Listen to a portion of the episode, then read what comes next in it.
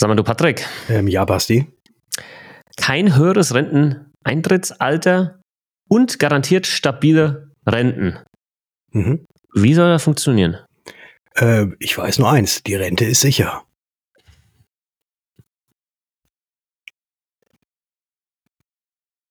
Jetzt sollte eigentlich das Intro kommen, die Musik. Jetzt eigentlich das Intro kommen. Wo ist es? Sollte, ich weiß es nicht. Wo ich weiß es nicht. Wir, wir suchen es wir suchen's einfach nochmal. Vielleicht finden wir es jetzt. Na gut, wenn es nicht kommt, dann kommt es nicht. Dann äh, lassen wir es einfach. Wird nachgereicht. ja, wird nachgereicht. Am Ende kommt es dann.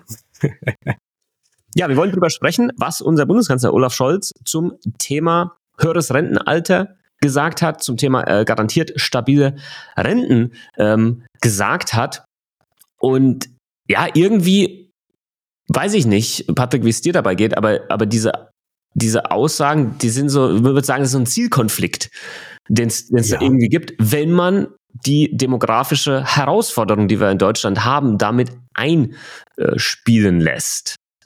Das ist wohl wahr, aber vielleicht sagst du einfach mal ganz kurz, was denn auf die Frage, äh, ob die Rente jetzt, äh, ja, ob man jetzt später in Rente gehen soll künftig und äh, was mit dem Rentenniveau passiert, was denn da die Aussage gewesen ist.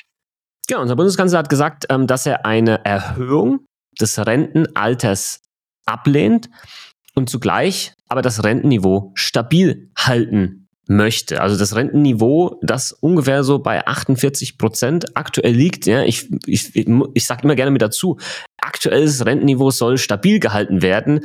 Mhm. Klingt immer so, ey, wäre gut. Wir dürfen aber nicht vergessen, das ist nur noch bei 48 Prozent. Das ist schon, wenn ich das so sagen darf, Kacke. Ja. Ja.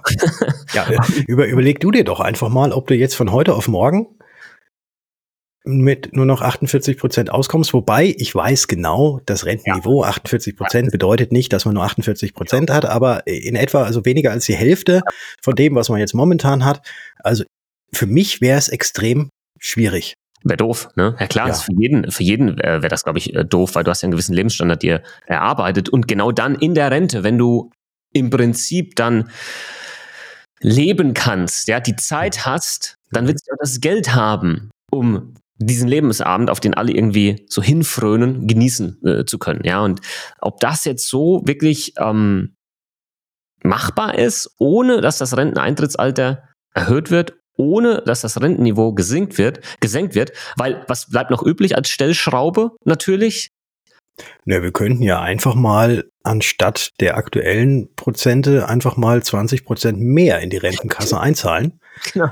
Dann wird es vielleicht irgendwie funktionieren, weil aktuell ist es ja so, dass in etwa drei Arbeitnehmer einen Rentner finanzieren. Mhm. Und die Hochrechnungen besagen, dass spätestens 2050 es so sein wird, dass dann nur noch zwei auf einen Rentner kommen. Ja, ja. ja. Also noch weiter betrachtet, also jetzt ähm, ja, wird es dann irgendwann eins zu eins sein. Das heißt, ähm, jeder kriegt dann so einen kleinen Rentner an die Hand ja. äh, und darf den dann quasi durchfüttern. Ja, was, ja, also das, das, das wird, kann so nicht, ähm, nicht funktionieren. An irgendeiner Schraube muss gedreht werden, wahrscheinlich sehr stark und womöglich muss an mehreren Schrauben äh, gedreht wird, äh, werden. Weil ohne längere Arbeitszeiten müssen entweder die Rentenbeiträge steigen, was wir gerade schon gesagt haben, oder auch der staatliche Zuschuss muss stark ansteigen, was aber auch wiederum keine Lösung sein kann, weil immer nur was bezuschussen in ein System, was ja sich selbst dann nicht tragen kann, das macht ja äh, keinen Sinn. Das wird in jedem privatwirtschaftlichen Unternehmen da draußen nicht funktionieren. Vor allem äh, zum Beispiel auch direkt im privaten Versicherungsbereich, wenn ein Tarif sich selbst nicht tragen kann durch Ausgaben und Leistungen, das funktioniert nicht. Ja, das geht einfach nicht. Nee, nee, oder man, man könnte das einfach mal so machen, wenn, wenn das eigene Einkommen, was man erzielt, wenn das, wenn das auf einmal weniger wird und nicht ausreicht und man dann irgendeinen Zuschuss von anderer Seite bekommt, damit es dann wieder ausreicht, dann ist es ja so, dass diesen Zuschuss von anderer Seite ja irgendjemand anderes auch finanzieren muss. Mhm. Und wenn man jetzt immer sagt, ja, der Staat kann finanzieren, der Staat kann finanzieren, ja, wodurch finanziert der Staat sich denn? Steuern. Natürlich durch Steuern. Ja, genau. und wer zahlt die Steuern? Wir. Richtig. Also ja. letzten Endes ist das einfach nur so ein von linke, rechte Tasche, rech, äh, linke Seite, rechte Seite, von, von Tasche zu Tasche. Aber irgendwoher muss das Geld ja kommen. Und äh, es ist ja leider nicht so, dass man, ja gut, theoretisch kann man es drucken. Also es wird ja auch gedruckt, aber trotzdem muss es ja irgendeinen Gegenwert haben. Ja, korrekt. Ähm, Vielleicht noch mal ganz kurz äh, zu, wie, wie, wie funktioniert das eigentlich mit diesem, mit diesem Rentensystem, was wir in Deutschland haben, das gesetzliche Rentensystem? Ähm, es ist ja nicht so wie jetzt bei einer privaten Rentenversicherung, wo jeder für sich selbst ähm, so ein Konto hat, auf dem eingezahlt wird, wo sich das Geld verzinst und aus, von diesem verzinsten Geld dann später mal was ausgezahlt wird. Nein, es ist ja so, äh, dass es gesagt wird, es ist ein sogenanntes Umlageverfahren, was bedeutet, dass die die heute einzahlen, auch die Rentner von heute finanzieren. Und die, die jetzt heute Rentner sind, haben damals eingezahlt und haben die Rentner von damals finanziert. Und deswegen auch gerade diese Analogie oder dieser, dieser Verweis darauf aktuell, drei Leute zahlen ein, finanzieren einen Rentner. Und dadurch, dass jetzt immer mehr Rentner geben wird, dass die ganzen Babyboomer jetzt in Rente gehen und die Babyboomer halt es vielleicht ein bisschen versäumt haben, aktiver zu sein, was die Kinder, was Kinderkriegen angeht, ähm, es so ist, dass da jetzt eben diese Zahl derer, die die Rentner finanzieren, immer weiter schrumpfen wird und gleichzeitig die Zahl der derer, die Rentner sind, steigen wird. Plus die gestiegene Lebenserwartung. Ja, also alles. Was ja auch schön ist. Richtig, aber alles hat auch keine Raketenwissenschaften, alles, was nicht erst seit gestern bekannt ist. Deswegen, ich werde das, bis ich irgendwann den Löffel abgebe, nicht verstehen, warum da nicht früher gegen gesteuert wurde. Dafür muss man nicht irgendwie einen Mathe-Master oder eine Professur oder sonst was haben, um das äh, kommen äh, gesehen zu haben. Mhm. Kommen gesehen zu haben. Ähm, genau, also deswegen, äh, lass uns mal über, darüber sprechen, was die Sachverständigen dazu sagen. Und dann haben wir noch so, ich nenne das jetzt mal so sieben Handlungsempfehlungen mitgebracht, die lassen wir dann einfach mal so im Raum äh, stehen. Das heißt nicht, dass wir das also machen sollen, dann ist alles, alles gut, aber die haben wir dann einfach mal mitgebracht. Mhm. Der Sachverständigenrat schlägt vor, das Renteneintrittsalter an die steigende Lebenserwartung zu koppeln, wie das zum Beispiel auch schon andere ähm, europäische Länder bereits machen und umsetzen. Unser Bundeskanzler dagegen sagt aber, nee, findet er nicht gut, weil ähm, bereits eine Lebensarbeitszeit von 50 Jahren ausreichend sei. Ähm, ja, ich weiß jetzt halt nicht, wo die 50 Jahre herkommen, genau. Mhm. Ähm, weil wenn ich jetzt mal auf mich bezogen 50 Jahre arbeiten, ich habe erst mit 21, glaube ich, das Arbeiten angefangen, mit 20 meine Ausbildung, da wäre ich dann 70. Ja, ja, ja passt doch. Dann ja. darfst du, dann kannst du jetzt quasi mit 70 in Rente gehen und dann bleibt alles so, wie es war. alles so, wie es war. Ja. ja. Und ja, gut, gut, dass du nicht länger studiert hast. Stell dir mal vor, du hättest bis 27, 28 studiert. Das ähm, habe ich aber. ich habe ja eine Ausbildung gemacht und dann habe ich ja nochmal studiert. Ja. Ja, siehst du, und die Studienzeiten, die darf man da jetzt nicht anrechnen, deswegen also bei dir frühestens, allerfrühestens mit 75 darfst du mal in ja. Rente gehen. Was, ja, wenn ich halt da noch einzahlen würde, ne? Mhm. Das, das, ist dann vielleicht nochmal was eine andere ja. ähm, Folge. Aber nochmal ganz kurz ein paar Zahlen. Mhm. Ganz kurz nur, ja, wird sich niemand merken, aber dass wir mal drüber gesprochen haben und auch mal vielleicht versteht, ähm, was, was das für Zahlen sind. Ähm, das Rentenniveau in Deutschland wird vermutlich bis zum Jahr 2025 auf 47,3 Prozent sinken. Also es geht weiter nach unten. Also muss man sich jetzt mal auf der Zunge zergehen lassen. Das Rentenniveau sinkt, während der Beitragssatz von 18,6 Prozent auf 20,9 Prozent vermutlich steigen wird und ohne Anpassung bis 2080 auf bis 2080 auf 24,1 Prozent anwachsen könnte. Mhm. Ähm, wenn das Rentenniveau bei 48 Prozent stabilisiert werden soll, könnte der Beitragssatz sogar auf 26 Prozent ähm, klettern. Ja, Bundeszuschuss und so, das lassen wir jetzt mal äh, weg. Aber guck mal, also du musst immer mehr zahlen und bekommst aber sukzessive weniger raus. Also mhm ganz, also ganz ehrlich, da dann mal wirklich mal herzugehen und eine Rechnung aufzumachen, zu sagen, ich nehme all das Geld, was ich da einzahle in die gesetzliche Rente und mache das selbst irgendwie, ja, in einer zum Beispiel privaten Rentenversicherung oder ähm, sonstige andere private Anlageklasse.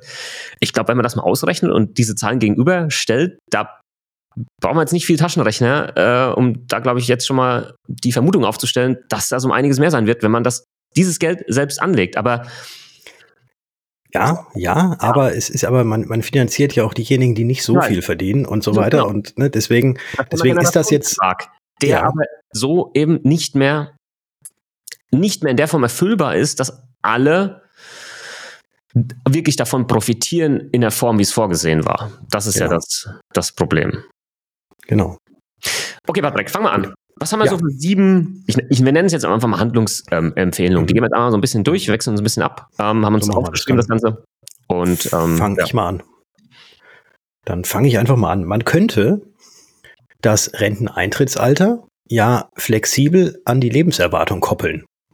Das wäre ein Vorschlag. Äh, wir werden alle immer älter und äh, genau so, wie es halt früher war, dass man früher eben nicht so alt geworden ist, wie man heutzutage alt wird. Da wurde ja irgendwann mal festgelegt, okay, kannst mit 63 in Rente, kannst mit 65 in Rente. Vor ein paar Jahren war es dann so, dass dann das Renteneintrittsalter ja auch auf 67, wie ja der aktuelle Stand ist, ja auch schon gestiegen ist.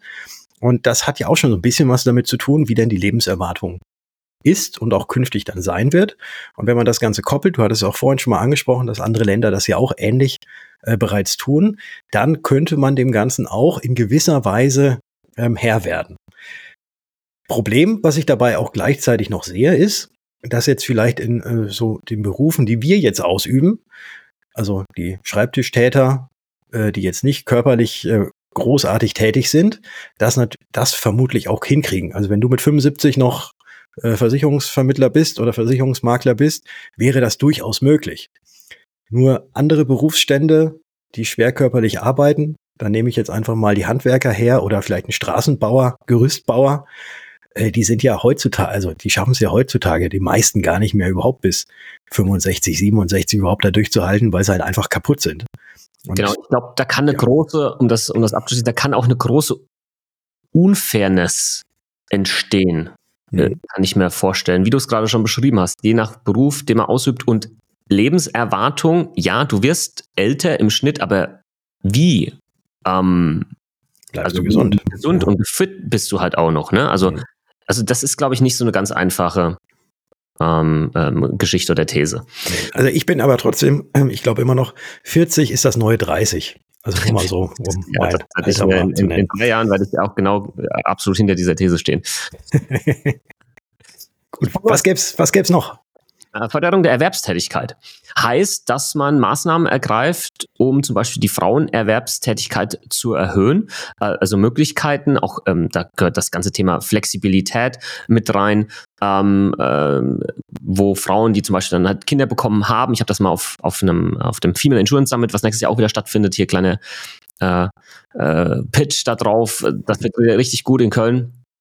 Ähm, und ähm, einfach, dass, dass es da Möglichkeiten gibt, dass Frauen, ähm, die, die dann Kinder bekommen haben, äh, am Ende des Tages ähm, ihre Erwerbstätigkeit zum einen auch irgendwie vielleicht flexibler dann weiterführen können, auch relativ schnell wieder, wenn sie das möchten, aber vor allem auch äh, entsprechend, ich sage jetzt mal, entlohnt werden, was dann auch ähm, Anrechnungszeiten für die gesetzliche Rente angeht, weil das ist, und da gehen wir jetzt heute vielleicht nicht in die Tiefe, aber das ist halt nicht gut. Du hast halt nur so diese, äh, die erste, diese ersten drei Jahre so ein bisschen, ähm, aber, aber da hört das ja nicht, nicht auf mit der Kindererziehung, ja. Und äh, dadurch, was dann danach noch kommt, was du noch irgendwie bekommen kannst, wird die Rente per se ja nicht erhöht, die gesetzliche. Und es kann ja nicht sein, dass die Menschen, die maßgeblich dafür sorgen, also Frauen, dass Nachwuchs kommt, der wiederum dann irgendwann in die gesetzliche Rente einzahlt, um dieses ganze System am Laufen hält, benachteiligt werden. Ne? Aber so ist es genau aktuell.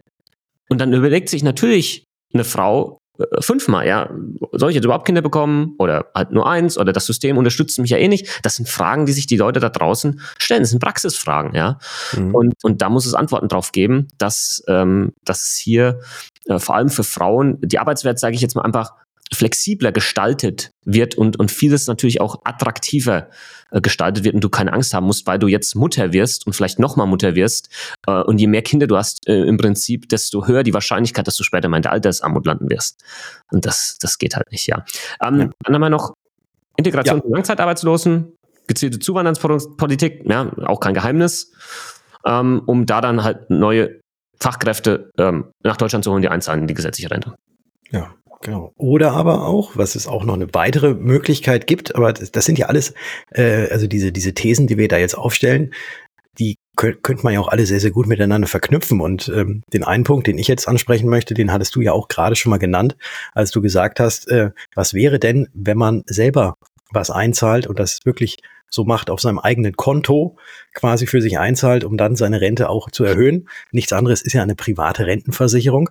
Und wenn das Ganze auch noch weiter gefördert würde, ähm, irgendwelche Steuererleichterungen oder dass man vielleicht, äh, ähnlich jetzt wie bei der Rürup-Rente, äh, vielleicht sogar noch mehr ähm, absetzen kann und vielleicht auch später mal, wenn es dann die Rente gibt, nicht äh, so viele Steuern drauf zahlen muss. Wenn man das Ganze fördern könnte, dann wäre es ein Anreiz für jeden und jede, vielleicht da auch noch mehr selbst zu tun. Und äh, wenn dieser Anreiz da ist, dann wäre am Ende auch wieder ganz, ganz vielen geholfen, weil dann dieses Thema Altersarmut ähm, auch nicht mehr so aufschlagen würde. Aber man muss eben diesen Anreiz schaffen, weil ohne Anreiz ist es, glaube ich, immer noch heute, immer noch auch so, auch wenn man jetzt mit den 48 Prozent Rentenniveau und dass das sinken wird und so weiter darüber redet, dass viele denken, naja gut, das ist auch so weit in der Zukunft. Ich kümmere mich dann irgendwann mal drum und äh, deswegen momentan diesen Anreiz eigentlich noch gar nicht sehen, weil es eben noch so weit in der Zukunft liegt und man sich da jetzt äh, mit den anderen Problemen, die man vermutlich tagtäglich hat, gar nicht beschäftigen möchte. Absolut. Ähm, ganz kurze Anekdote natürlich. Genau diese Frage habe ich Christian Lindner, unserem Bundesfinanzminister, ähm, äh, gestellt, als ich ihn ähm, in Berlin äh, wieder interviewen konnte. Also wirklich genau, ich meine, hey. Sei, seid ihr jetzt eigentlich per Du? Das wir, sind so, das, wir, wir, sind per Du schon ja. länger, ja. Ich, ich, weiß, ich weiß noch einmal, das allererste Mal, ähm, da hattest du einen Livestream gemacht mit ihm auf, auf äh, Instagram und da hat er dir ja das Du angeboten und das fand ich einen sehr geilen Move von dir, wie du gesagt hast. Ja, ähm, ich würde jetzt gerne vielleicht doch noch äh, bei dem Sie bleiben und ja, aus, aus Respekt halt, und so. Das war, so das war cool. Der Bundestagswahl und natürlich wollte ich auch nicht irgendwie, dass das Bild erzeugt wird, dass ich da jetzt irgendwie so äh, direkt so pro irgendwie FDP oder, oder so, ne? Das, deswegen war so in diesem, dieser erste Kontakt, dieses erste Instagram Live war per Sie. Und dann habe ich auch gesagt, beim nächsten Mal dann gerne per Du und seitdem sind wir auch ähm, per Du. Aber was ich sagen wollte, ist, ich habe ah, Hast du seine Nummer? Ich habe, nein, ich habe seine Nummer nicht. Ah, schade. Okay. also ihr schickt noch keine lustigen Bildchen hin und her per WhatsApp oder so. Keine Robert Habeck-Memes oder so, nein. Okay, gut. Ähm, aber ich habe ihn genau das gefragt. Ich habe gesagt, können wir nicht einfach so wie es früher auch mal war, unter gewissen Voraussetzungen Auszahlung aus einer privaten Rentenversicherung komplett steuerfrei machen. Das wäre doch ein brutaler Anreiz. Genauso wie eine ähm, Spekulationsfrist für, für ähm, Aktiengewinne, ja. Nicht ein Jahr jetzt vielleicht, so drei oder fünf Jahre. Ähm, das sind Anreize, die, die meiner Meinung nach super pragmatisch sind und auch super ähm, ankommen würden, weil sie ja dauernd auch gefordert werden von ähm, äh, nicht jetzt Leuten wie wir, sondern äh, auch teilweise der breiten Masse. Ja, aber mhm. da war ich halt wenig zufrieden mit der Antwort, die ich da bekommen habe. So nach das, das wurde halt mal so entschieden, das ist jetzt so und das machen wir jetzt nicht mehr anders. Das fand ich nicht so gut. Hoffe, dass deswegen da immer noch auf ähm, eine, äh, eine, eine andere Lösung. Okay, lass uns mal ein bisschen schnell noch durch die letzten Punkte. Ja, machen wir. Was haben wir noch? noch? Anpassung der Rentenformel, klar. Ja, das haben wir jetzt, glaube ich, auch schon so ein bisschen diskutiert, ne, die Rentenformel, was man da alles noch irgendwie äh, machen kann. Ähm, äh, aber pff, ja, weiß ich nicht, wie die Formel jetzt am Ende aussehen kann, so dass das dann funktioniert. Wirklich. Also wahrscheinlich nicht mit den Variablen, die wir aktuell da drin ähm, haben, ja. Nee, nee, das, das vermutlich nicht. Oder, oder dass halt am Ende dann rauskommt, ja, wir liegen jetzt halt doch bei 26 Prozent ja, genau, ähm, Beitragssatz. Ja, ja, ganz einfach. Ja. Ne? Sondern einfach mal ein Viertel von dem, was du netto, äh, brutto verdienst, ja. einfach mal in die Rentenversicherung. Vielleicht klappt es dann einigermaßen. Ja. Ähm, ich glaube, ein ganz großes Problem ist, ähm, und das hat man jetzt, das merkt man jetzt auch, glaube ich, so, ähm, die Aussagen, die getätigt wurden, auf, auf die Fragen und dann gibt's dann die, die Wirtschaftsweisen und ähm, die, die das Ganze alles berechnen. Das ist ja alles doch ja, also relativ intransparent, beziehungsweise wird auch intransparent kommuniziert. Ja, auf der einen Seite gibt's die, die warnen und dann stellen sich die Politiker hin und sagen, nee, nee, das kriegen wir schon alles hin, das passt schon irgendwie. Ich glaube, da wäre eine Aufklärung, glaube ich, auch extrem nötig und notwendig und auch sehr, sehr sinnvoll, dass auch wirklich alle äh, begreifen oder verstehen, auf was wir denn da ähm, drauf zusteuern. Weil es ist ja doch relativ, naja, ne, was ich vorhin gesagt habe, es liegt ja noch so weit in der Zukunft und ja, was soll ich mich da jetzt schon drum, drum kümmern und das wird schon irgendwie werden, es wurde ja schon immer und ich mache mir da jetzt wenig Gedanken. Wenn man das Ganze offensiver ansprechen würde, dann glaube ich, würde auch ähm, ja diese Akzeptanz oder zumindest diese Sensibilität dafür auch gesteigert werden. Mhm. Und das erwarte ich jetzt, also ich meine, das ist ja unsere Aufgabe als Versicherungsvermittler unter anderem, dass wir eben auch darauf aufmerksam machen. Ähm, aber sowas könnte man doch eigentlich auch ähm, seitens der Regierung irgendwie mal ähm, verlangen, dass die mhm. darauf mhm. aufmerksam machen. Aber es wäre jetzt wieder Unruhe stiften. Na? Und das, oder? Oder ist, ist es nicht so? Oder warum, warum wird das nicht so gemacht? Ja, aber so genau sowas ist in Planung. Genau deswegen war ich da auch einmal in Berlin gewesen. Ähm, ich nenne das jetzt mal ein Finanzbildungskonzept, mhm. um eben finanzielle Bildung in der breiten Masse, mh, mm, ja, dass das mehr ankommt dort, mhm. sagen wir es mal so. Weil äh, was auch klar ist, dass Altersarmut für viele Menschen wahrscheinlich verhindert werden könnte, wenn eine gewisse finanzielle Grundbildung vorhanden wäre. Ja. Und das soll jetzt nicht herablassend klingen. Es ist definitiv so, dass da gibt es viele Studien von YouGov, auch äh, vor kurzem eine, ähm, die belegt, dass, dass Leute selbst auch sich dahingegen einschätzen, dass sie zu wenig finanzielle Bildung haben. Und dann werden halt oft Entscheidung für das Hier und Jetzt getroffen, Konsumentscheidung und hat nicht die Entscheidung für das, was in Zukunft vielleicht mal ähm, wichtig wäre. Ja. Und ähm, da kannst du natürlich für mehr Transparenz und Aufklärung sorgen. Das ist auch gut. Ähm, am, am Ende des Tages ist es, ja, ich glaube, du musst die, die Dringlichkeit und die, die, ähm, die Notwendigkeit da in den Vordergrund stellen. Hm. Nicht das, hey, bilde dich mal finanziell weiter oder so, sondern, ey, wenn du das nicht machst, dann hast du später mal die finanzielle A-Karte. Und der Staat wird dich und kann dich da nicht retten. Und ähm, ich sehe das immer äh, aus den USA. Da gibt es ja sowas wie eine gesetzliche Rente nicht. Ja, also ja. da musst du selbst was machen. Das ist einfach so. Ja, ja aber bei denen ähm, ist das ja auch äh, seit langer Zeit oder schon immer in den Köpfen. Genau, und da gibt es ja. aber auch coole Lösungen, ja. 401k mhm. als Beispiel habe ich auch schon angebracht bei unserem Bundesfinanzminister. Warum mach mal sowas nicht? Das ist so simpel zu verstehen, ja. Du zahlst was, der Arbeitgeber ähm, zahlt genau das gleiche irgendwo ein, ja, in so ein, ähm, in, in irgendeine Voranlage, wie auch immer, ja. Also mhm. das ist so ein Beispiel, ja, und matcht quasi das, was du einzahlst und das wird steuerbegünstigt für den Arbeitgeber und, und für den Arbeitnehmer. Warum nicht? Warum haben wir immer noch so ein kompliziertes BAV-Produkt? Ja, so eine betriebliche Altersversorgung, wo dann später noch Sozialversicherungsbeiträge drauf fällig, äh, fällig werden. Wa warum? Ja, also das sind Dinge, die, die kann ich einfach nicht mehr nachvollziehen. Gut, was haben wir noch? Ähm, wir sind so ein bisschen gesprungen bei den Punkten. Ja. Ich habe noch aufgeschrieben hier als letztes nachhaltige Wirtschaftspolitik.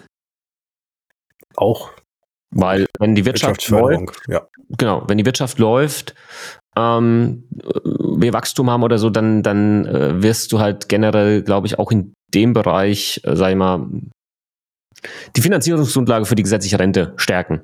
Mhm. Ja, möglicherweise. Ähm, genau, es sind jetzt einfach nur ein paar Punkte ja, äh, von uns. Ja, auch staatliche Zuschüsse, Steuerpolitik haben wir angesprochen, können wir noch machen. Und grundsätzlich vielleicht die Förderung, da passiert auch gerade was. Es gab ja Rentenkommission, die zusammengesessen hat, Förderung äh, privater und betrieblicher Altersvorsorge, was man da anders, besser, neu machen kann. Also ich gehe stark davon aus und ich hoffe, dass da vielleicht im nächsten Jahr, im übernächsten Jahr da auch äh, neue Konzepte kommen.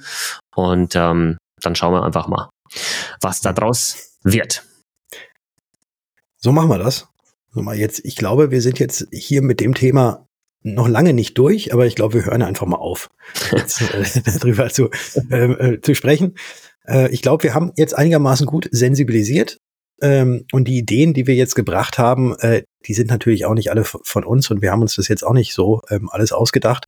Ähm, die gibt es ja eben schon alle, wie du auch gerade schon gesagt hast. Ähm, es wird drüber nachgedacht, aber wir wollten das jetzt einfach nochmal hier erwähnen. Kommen wir zum nächsten Punkt, den wir jetzt immer seit neuem in unserem Podcast haben, und das ist der Versicherungsfall der Woche. Und wenn es dir nichts ausmacht, Basti, dann übernehme ich jetzt einfach mal und erzähl mal kurz was. Hau raus, bin gespannt. Ja. Ihr habt es wahrscheinlich alle mitgekriegt und da können wir jetzt auch in Berlin bleiben. Vor einiger Zeit ist ein riesengroßes Aquarium geplatzt. Du lachst, ja? Ja, ich weiß ähm, genau, sind, Fall, äh, genau. Ja. und das ist, ähm, da war lange Zeit äh, unklar, ist das Ganze denn überhaupt versichert gewesen? Beziehungsweise, dass es, dass es irgendwie versichert war, war klar, aber zahlen denn jetzt auch die Versicherer den entstandenen Schaden? Und jetzt ähm, gab es mehrere Gutachten und einer, der sich da ganz, ganz speziell ähm, als Sachverständiger ähm, für eben, ja, nicht nur Aquariumgläser, aber Das muss natürlich überprüft werden, wodurch kam das Ganze. Ist da jetzt irgendwie ein Hai mit der Schnauze irgendwie gegengestoßen und deswegen ist es geplatzt oder gab es Materialfehler oder oder. Und das Ganze ist jetzt durch und tatsächlich wird das Ganze jetzt auch natürlich von der Versicherung übernommen werden und der Schaden wird ersetzt werden, weil es ist ja äh, die ganzen Läden, die unten waren, äh, die jetzt auch nicht mehr und das Hotel und so weiter, die jetzt auch nicht mehr bewirtschaftet werden konnten. Ähm, da ist natürlich ein immens großer Schaden entstanden. Und bei solchen großen Projekten ist es häufig so, und in dem Fall ist es auch so, dass es dann ein Konsortium aus Versicherungen gibt. Und zwar ist es nicht nur eine Versicherung, die das komplette Risiko übernimmt, sondern da tun sich meistens mehrere Versicherer zusammen. Es gibt dann immer, also in einem sogenannten Konsortium, und es gibt dann immer einen Versicherer, der da federführend ist, ähm, aber dann diese Gefahr oder diese Risiken auch an andere Versicherer verteilt. Und ähm, so ist es im Großen und das ist die gute Nachricht. Jawohl, es ist versichert, es wird auch bezahlt, ähm, dieser Schaden, der entstanden ist. Und ähm, auch bei kleinen Versicherungen ist es in der Regel so, dass wenn jetzt einer von uns eine private Haftpflichtversicherung hat und die jetzt bei einer großen Versicherungsgesellschaft, dann übernimmt meistens nicht diese Versicherungsgesellschaft dieses Risiko, was man hat, alleine, sondern hat noch einen sogenannten Rückversicherer. Und äh, da wird dann auch ein Teil dieses Risikos abgegeben und da ist, da zeigt sich mal wieder, dass man da gemeinsam meistens ein bisschen stärker ist. Und wenn man dieses Risiko verteilt auf mehrere Köpfe, dann ist es im Worst Case nicht für jeden Kopf so schlimm. So ist es. Schöner Fall, den ich damals ähm, sehr interessiert in den Medien verfolgt habe und meiner Frau erklären musste, wie das überhaupt passieren konnte. Ja. ja. Also man, man weiß es auch noch nicht, nicht so ganz genau. Es war wohl kein, lag wohl kein Materialfehler an sich vor, aber es war wohl irgendeine Spannung, die irgendwo drin ist. Ja. Und ja, da ist es so. Ich meine, ich, bist du, bist du schon mal, bist du schon mal gegen so eine Glasscheibe gerannt, weil du sie nicht gesehen hast, weil in der Tür irgendwie eine Glasscheibe drin war und die Tür nicht aufgemacht hast und durchgerannt bist? Bin ich tatsächlich mal, ja. Ja, ja. Es tut ganz schön weh und diese Glasscheibe hat keinen Kratzer oder sonst irgendwas abgekriegt. Ne? Aber die Glasscheiben immer kaputt gehen, wenn da jemand dagegen rennt. Ja, genau, in, in keinster Weise. Aber wenn, aber wenn, aber hast, hast du auch schon mal mit so, mit so einem kleinen Hämmerchen auf mal auf so eine Glasscheibe draufgehauen? Ja, klar. Dann, ja. Äh, und dann auf einmal springt alles und äh, splittert alles. Ja, äh, also das ist ne? und und und, ja. und, und den ähm, Auto mhm. äh, Windschutzscheiben, ja. Ja, genau. Okay. Ja, das, das war jetzt so der Versicherungsfall. Also einfach nur äh, kurz gesagt, das Aquarium in Berlin, ich weiß nicht, ob es wieder aufgebaut wird, aber der Schaden äh, wird definitiv auch über eine Versicherung abgedeckt sein. Jawohl. Kommen wir zu unseren beiden Fragen, die wir uns ja. gegenseitig stellen. Ja. Soll ich als erstes? Ich habe heute eine ganz, ganz mal. triviale Frage. Ich auch. Ja. Basti, was ist deine Lieblingsfarbe? Boah. Ich habe es ist echt doof, das jetzt ja. so Spiegelverkehr zu machen. Ähm, blau. Äh, wir sehen uns ja, aber wir haben ja dieses Video, äh, wir äh, nehmen ja das Video nicht auf. Buch gedeutet, äh, das äh, ein blaues Cover hat, ja. Mhm. Und also VMK, ja, ist, ist auch blau. Äh, am Wochenende bin ich auch blau. Also ist es blau. Okay. Okay. So wie der ja, Enzian. Die typische, ne, das ist einfach damals schon gewesen, als ich das erste Mal so ein Freundebuch in der Hand hatte in der Grundschule. Und das war einfach so. Jeder, bei allen Jungs Lieblingsfarbe blau, bei allen Mädchen eine Lieblingsfarbe irgendwie rosa, pink das, oder lila. Das war einfach so. Ja, da hat sich, hat sich auch nie was äh, dran geändert, glaube ich. Okay. Ja, dann wissen wir, deine Lieblingsfarbe ja. ist blau. Genau. Das war meine Frage. Farbe und Gefühl. Und Gefühl, ja. so, ich habe eine Frage für dich, Patrick. Bin mhm. gespannt, ob äh, ich, ich denke mal nicht, dass du es weißt. Aber ich bin gespannt auf deine Schätzung. Oha. Wie viele Krankenkassen gab es 1970 in Deutschland? Boah. Das ist jetzt. Kleiner Hinweis, es waren mehr ja, also als heute. Als heute. Okay. Ja. Ich glaube, es waren wahrscheinlich sogar deutlich mehr als heute. Ich würde, ich würde, ich gebe, ich gebe mal so eine, ah, das ist jetzt, also egal was ich antworte, ich glaube, ich kann da jetzt, also äh, verzeiht, liebe Hörerinnen und Hörer, bitte verzeiht es mir, wenn ich da jetzt irgendeine Zahl nenne, wo ihr denkt, das kann doch gar nicht sein. Aber ich glaube, weil es doch äh, auch ganz viele Betriebskrankenkassen gab und auch so ganz viel, ganz viele kleine, ähm, 1300. Richtige Richtung. Es waren tatsächlich noch mehr. Also oh, okay. Im Jahr 1970 1815 Krankenkassen, die wir in Deutschland hatten. Und mhm. wie viele haben wir heute noch? Also Stand Juli 2023. Das sind so die letzten Zahlen, die ich gefunden habe. Wie viele haben wir okay. heute noch? Von diesen 1815 oder vielleicht kam auch neu dazu, weiß ich nicht, aber. Mhm. Oh, das ist, ich, ich, ich bin da, ich bin da nicht so wirklich, oh Gott, jetzt, also jetzt wird's, jetzt wird's peinlich. Also die erste Zahl wahrscheinlich nicht. Ich sag mal so 218. Nur noch 96. Oh, okay. Ja, tatsächlich.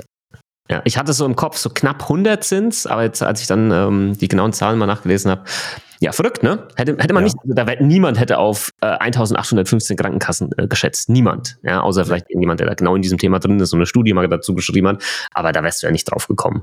Mhm. Ähm, genau. Ja. Cool. Und, äh, und jetzt ja. die Frage, und welche ist die beste? Welche ist die beste, Basti? Welche ist die beste Krankenkasse? Mhm. Antwort? Mhm. Es kommt drauf an.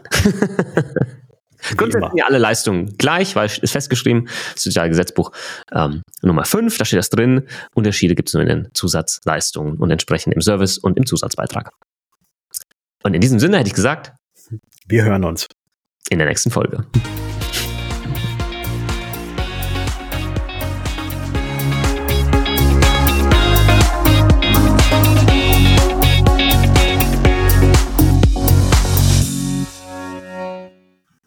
Jetzt haben wir vergessen, Ciao zu sagen.